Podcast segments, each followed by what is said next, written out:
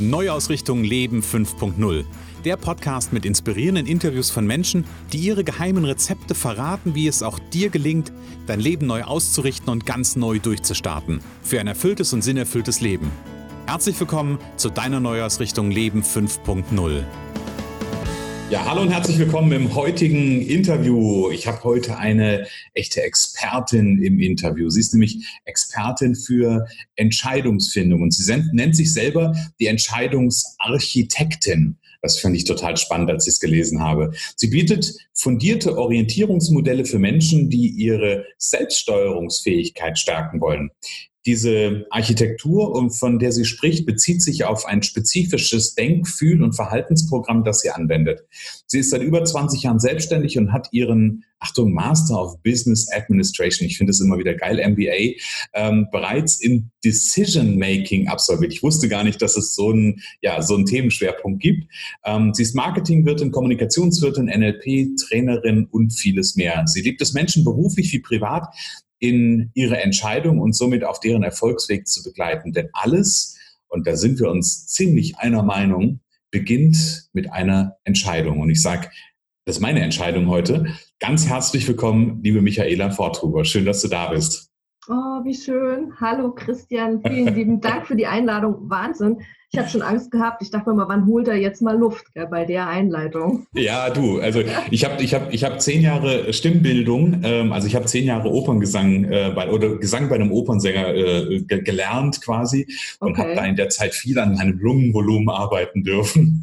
das ist cool, ja, das hört man. Das ist echt genial. Genau, von daher. Also du bist die Entscheidungs- Architektin, das ist ja. total cool. Was macht man denn als Entscheidungsarchitektin? Gib mal zwei Sätze dazu. Zwei Sätze dazu. Also zum einen, du hast es vorhin schon so schön gesagt, die Entscheidung an sich, das erste Wort ist für mich immer verbunden mit emotionaler Klarheit. Mhm. Und das zweite, die Architektur, ist eben dieses Denkfühl, Verhaltensmuster. Mhm. Und es ist einfach die innere Architektur des Menschen. Ich habe mal ganz lange draußen wirklich mit, mit Architektur zu tun gehabt, mit Häusern. Ich war mal Baufinanzierer, Makler. Und daher kam dann auch die Anlehnung, weil ich einfach festgestellt habe, Menschen wie Häuser brauchen das richtige Fundament im Leben. Mhm. Also die Stabilität und dann, dass einfach auch mal ein Gewitter, ein Sturm und ein Orkan kommen kann mhm. und nicht gleich alles niedergerissen wird. Und dadurch hat sich dann diese Wortschöpfung Entscheidungsarchitektin für mich ähm, entwickelt. Okay, und du sprichst das, das CH mit einem, wo kommst du her, wenn ich fragen darf? Äh, München.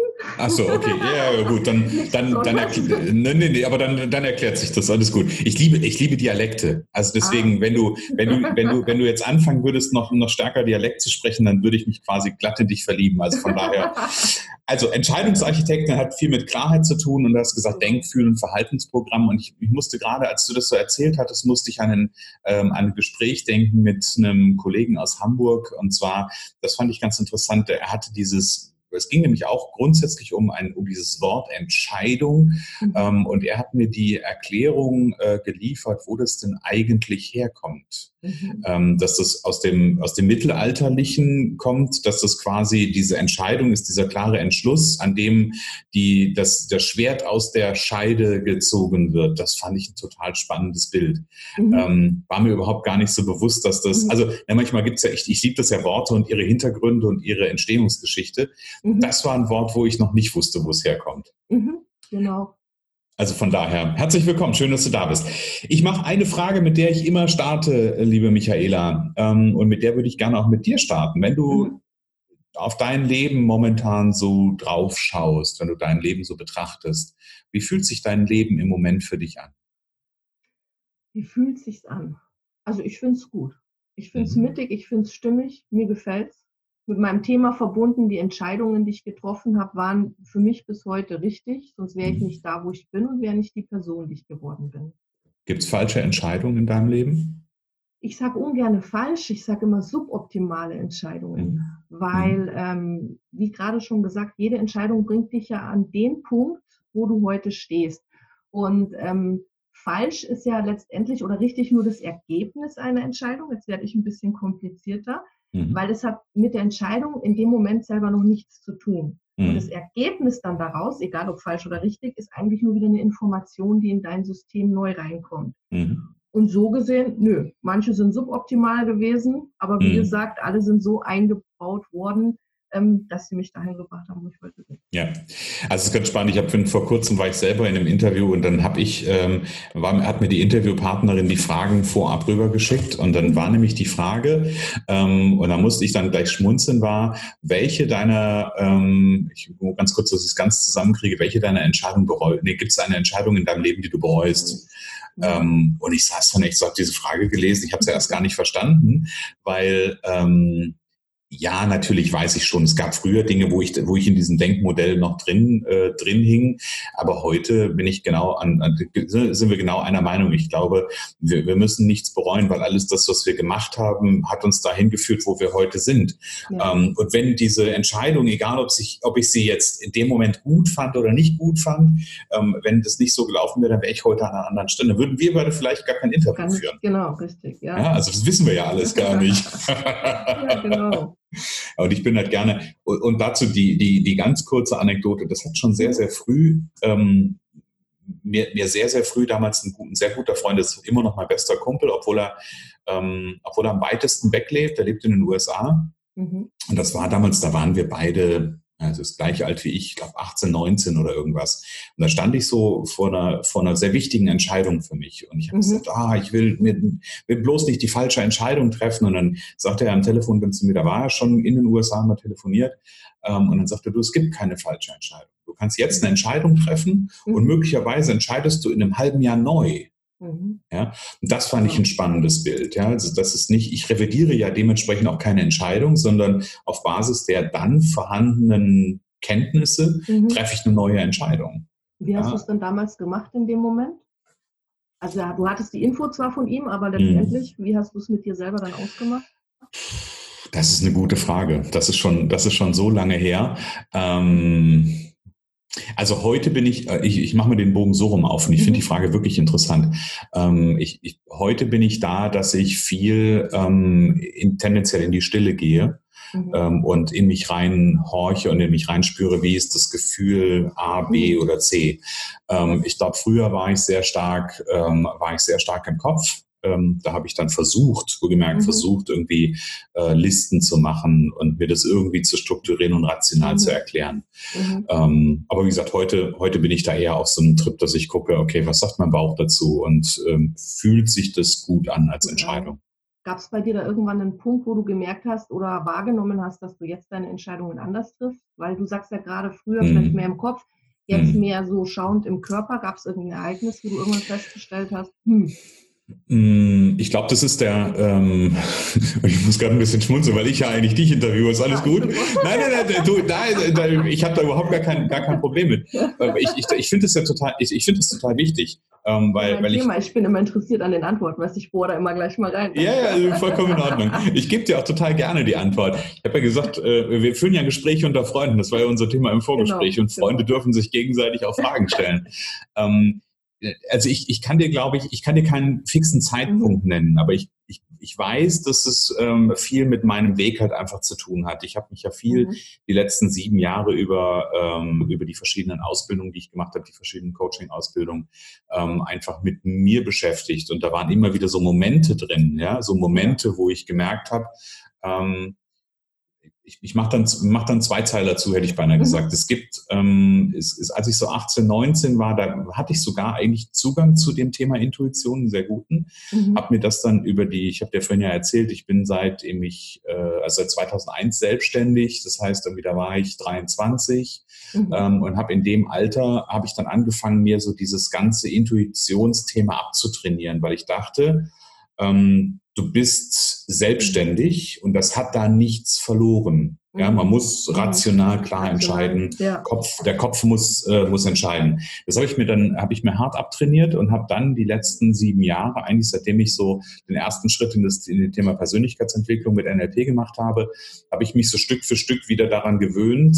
ähm, auf das Bauchgefühl zu hören. Es hat sogar eine Auswirkung insofern gehabt, ähm, es gab eine Geschichte damals, ähm, da kam ein Bekannter auf mich zu und hat mich um einen Gefallen gebeten. Mhm. Mein Bauch hat eigentlich rebelliert. Mhm, mh. ähm, mein Kopf hat aber gedacht, ähm, das ist ja ein genau. guter, der, der, will mir nichts, der kann mir nichts Böses wollen. Ja, und am ja. Ende hat es dazu geführt, dass ich gegen ihn vor Gericht aussagen musste. Ja. Ähm, und meine, damals waren wir noch nicht verheiratet, damals meine Freundin, äh, also heutige dann Frau, ähm, mhm. gesagt hat, ähm, ich habe die ganze Zeit kein gutes Gefühl bei dem gehabt. Ja. Mhm. Genau. Ja, also das, das ist so, so ganz spannend, ne? Und heute, ähm, und heute so über die Zeit, das ist so, ist so, so schleichend reingekommen. Ja. Ja, kann ich gut nachvollziehen, weil gerade bei NLP von der Ausbildung am Anfang wenn man dann mit Pacing und Leading so die ersten Berührungspunkte hat und mhm. dann ja auch merkt, Mensch, was macht das alles mit mir selber? Dann ist man ja wahnsinnig fokussiert auch erstmal so auf sich, dass man mhm. wirklich so die auslösenden Momente von Gesprächen, von Meta, von allem Möglichen und dann mhm. fängt man an zu analysieren. Hast du jetzt echt ganz gut beschrieben, ja. Also somit mhm. wurdest du auch über die Zeit immer mehr sensibilisiert dafür. Genau, genau.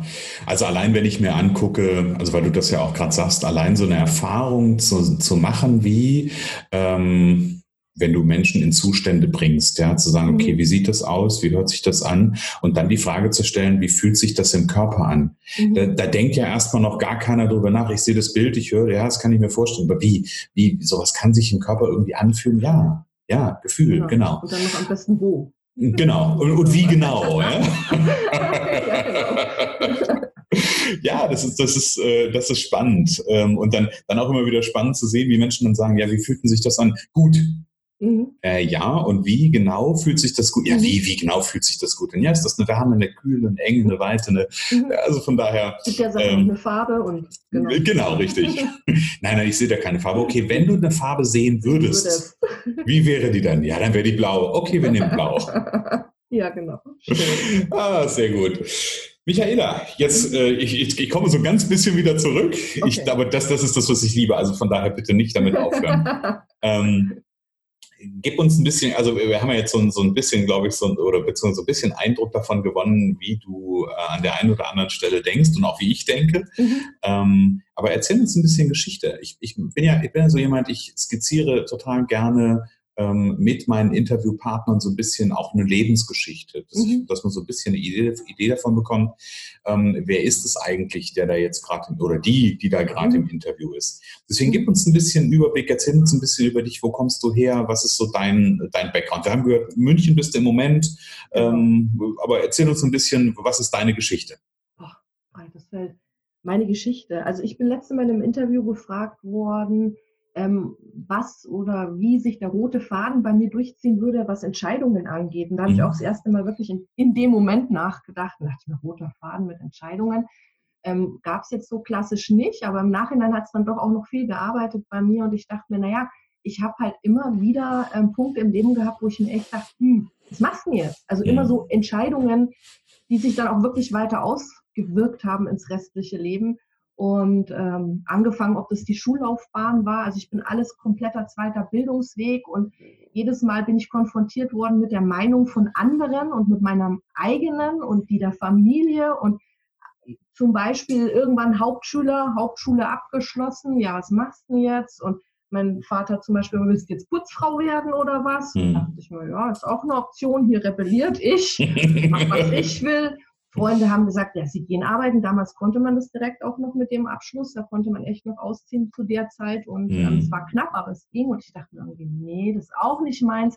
Also das nur so als Beispiel. Und so ging es mhm. immer weiter. Ich glaube, schulisch hatte ich nach jedem Abschluss diese Frage erneut, ob das dann die Realschule war und dann die FOS war und irgendwann studiert in Fernuni Hagen und dann sogar das mit mit Cambridge, das war auch total witzig, weil ich habe, ich kann kein Englisch, das geht nicht, ich kann da nicht hingehen und mhm. auf gar keinen Fall. Und dann haben sich auch plötzlich Türen aufgemacht und Möglichkeiten, und ähm, ja, dann saß ich da plötzlich äh, zum, zum Vorstellungsgespräch, also mhm. ob ich zugelassen werde und einen IELTS-Test gemacht und all diese Sachen. Mhm. Und ich glaube, das ist das, was sich durchgezogen hat. Und dann auch jobmäßig, also immer schon selbstständig gewesen, in mhm. vielen Branchen gearbeitet. Wir haben mhm. vorhin auch kurz drüber geredet, ich war in der Kinobranche, ich habe Messen gemacht, ähm, ich, ich war in der Modebranche, also ich weiß gar nicht was alles. Und es war auch immer so, dass der Lebenslauf bei mir war irgendwie so, entweder Sie sind wohl der dauernde Student und ich so, nö, ich habe immer schon viel gearbeitet. Mhm. Und umgekehrt halt, Sie haben aber viele Jobwechsel gehabt. Da sage ich, nö, ich war immer selbstständig und habe halt die verschiedenen Branchen auch bedient. Mhm. Also da war wahnsinnig viel. Und dann auch eben im Ausland. Gehe ich mhm. ins Ausland oder nicht? Ähm, ich war eine Zeit lang in Kuba, auch da einfach mal nur für eine Autovermietung gearbeitet. Okay. Ich habe ähm, in, in England natürlich dann auch gearbeitet, ähm, bei, bei Sainsbury im Supermarkt. Yeah. Hot Food to Go Counter. Also ich habe schon immer wahnsinnig viel entschieden in meinem Leben und wahnsinnig viel rumgerissen dann auch. Also wirklich von, von 100 auf 0 und von 0 auf 100. Und das hat es, glaube ich, ausgemacht. Und dabei wiederum dann auch Menschen begleitet. Ja. Also was ich vorhin erzählt habe, in der Finanzbranche, da bist du mehr Coach als Finanzmakler, weil mhm. da hast du die ganzen Lebensgeschichten von den Menschen, von echt wirklich auch Leiden über Chemotherapie, über Erbfälle, über ach alles Mögliche. Und es gibt die ganze Zeit nur eins, dauernd Entscheidungen zu treffen. Mhm. Genau. Und deswegen, es zieht sich immer so durch. Und mhm. deswegen mein Background ist eigentlich von all dem ein bisschen was. Also ich war mhm. schon in vielen Branchen unterwegs. Ich habe im Ausland, ich habe auch in, in, Indonesien viel unterwegs gewesen, immer wieder. Okay. Mhm. Ja, eines meiner Lieblings. Total interessant. Also ich, ich muss, muss deswegen beim, oh, vielleicht hat mich deswegen auch dein Thema so, ähm, so angesprochen oder so angezogen. Ähm, ich habe das, das war auch in dem, äh, in dem Interview, was, mhm. was ich gerade sagte mit der Frage, ob es mhm. irgendwas gibt, was ich bereue. Mhm das, das Spannende eigentlich ist, ich habe irgendwann mal gesessen, ähnlich, ähnlich wie du, weil, weil du gerade sagst, irgendwie so in der Retrospektive habe ich dann doch irgendwie jetzt gearbeitet, habe ich das und jenes gesehen. Ähm, und ich habe irgendwann bei mir festgestellt, es gibt ganz, ganz viele ähm, sehr, sehr neuralgische Punkte in meinem Leben, die ich eigentlich mhm. nicht entschieden habe. Mhm ja, mhm. also die ich ähm, am Ende des Lebens habe, ich jetzt könnte ich es positiv formulieren, die ich das Leben habe entscheiden lassen. Entscheiden lassen. Ja, ähm, das sind dann so, solche Geschichten wie zum Beispiel, ähm, wenn ich gucke, ich bin nach meinem Abitur habe ich Zivildienst gemacht. Damals gab es das noch für all die Jüngeren. Mhm. Zivildienst ist sowas wie das freiwillige soziale Jahr, nur nicht freiwillig. Mhm. ähm, und nichtsdestotrotz war das ziemlich cool. Ähm, und dann war, war, dann irgendwie so die Idee, okay, was machst du jetzt? Ah, hm, ja, das war jetzt ganz nett. Ähm, vielleicht studierst du Sonderschulpädagogik. Mhm. Da bin ich nach Köln gegangen, habe angefangen, Sonderschulpädagogik zu studieren. Dann gab es ein paar Dinge, die mir da nicht gepasst haben. Ich gedacht, hm, ah, was könntest du jetzt machen? Und dann habe ich mich mit einem Kumpel unterhalten, der gesagt, du hast hier Computer, du weißt, wie Computer gehen und hast immer schon damit zu tun, ähm, mach, mach, mach eine Ausbildung zum Kommunikationswirt. Habe ich ihn angeguckt, habe gedacht, ja, der ist vertrauenswürdig, ja, mache ich. Wenn der das glaubt, dann passt das. Dann passt das. Habe mich dann beworben, habe eine Bewerbung, eine Bewerbung geschickt, habe die erste Stelle bekommen und habe das gemacht und ähm, dann ging es eigentlich ich immer so weiter, auch dann irgendwie die Entscheidung irgendwie zu sagen, mache ich mich selbstständig. Das war dann ein Ausbildungskollege, der guckte mich dann an, sagte, du, wir beide, das, was wir da in unserem Job machen, das können wir auch selber machen. Hab ich ihn angeguckt, ja, wenn du das meinst. Ja, mhm. irgendwie so, so habe ich ganz, ganz viele Dinge einfach mitgemacht bis zu einem gewissen Punkt, ähm, wo ich dann, und das ist, hat auch ganz viel mit dem Thema, mit meiner persönlichen Weiterentwicklung mit dem NLP zu tun, weil ich ja. gemerkt habe, dass viele, ähm, also gerade die, die Entscheidungen dessen, der, gar nicht mal die Selbstständigkeit. Ich bin heute zutiefst dankbar dafür, dass ich selbstständig bin. Ähm, aber so diese Entscheidung in diese Bereich äh, Werbung, Medienbranche zu gehen, wo ich gemerkt habe, das hat sehr früh bei mir angefangen zu knirschen. Mhm. Ähm, und ich hätte viel früher eigentlich eine Entscheidung treffen dürfen. Mhm. Ähm, und die Entscheidung hat dann am Ende 17 Jahre, also stimmt ja. nicht ganz weniger, aber bis es dann wirklich äh, mich dann wieder oder ich es wieder loslassen konnte, hat es dann doch 17 Jahre gedauert. Ja. Ähm, und dann wirklich zu sagen, okay, und das ist jetzt meine Entscheidung. Also von daher finde ich das spannend, ne, dass du, ähm, dass du da so ein bisschen fast an, an anderen Enden der Skala sind. Es ist interessant, auch was du gerade sagst, weil das ist ganz oft so. Ich sage auch immer, Entscheidungen können zwei Minuten, zehn Minuten oder eben Jahre dauern, hm. weil du darfst nicht vergessen, was auch alles mit drin hängt, was uns oft nicht bewusst ist. Das ist gerade solche Sachen wie die Sicherheit, also Familie. Was ist mit hm. der, wenn man die schon hat?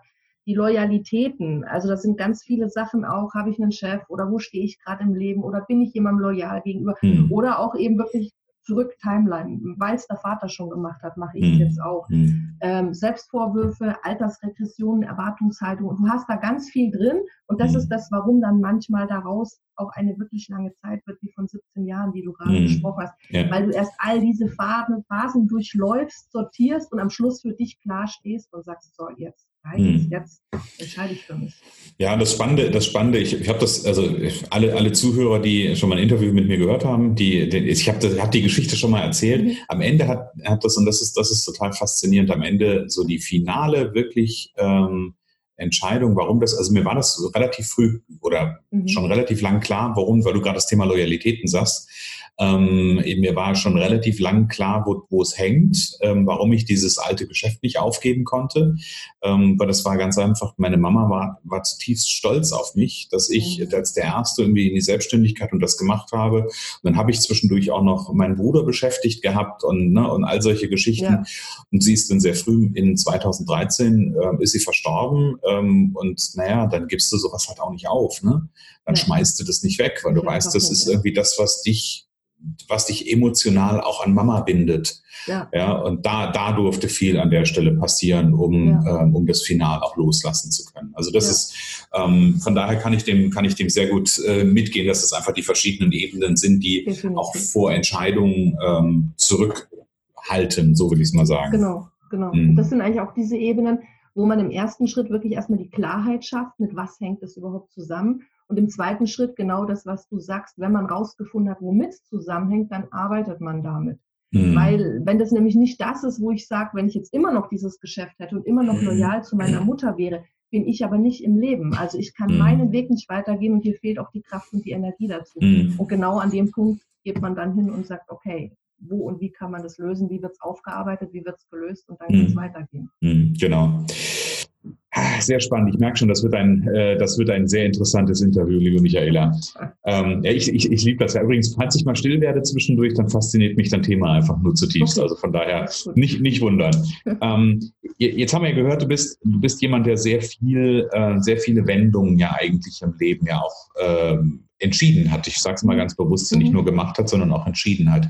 Das heißt, ähm, du bist ja nicht nur heute die Entscheidungsarchitektin, die anderen dabei hilft, sondern hast ja auch quasi, wie, wie sagt Tobi Beck immer so gerne, Proof of Concept, also du weißt, wie es funktioniert, weil du es selber gemacht hast. Mhm. Ähm, wenn du, wenn du uns, ein, gib uns, gib uns, gib uns einen Einblick. Was ist dein, dein Geheimnis dazu, ähm, sich so, nicht so oft, aber was ist dein Geheimnis, sich zu entscheiden?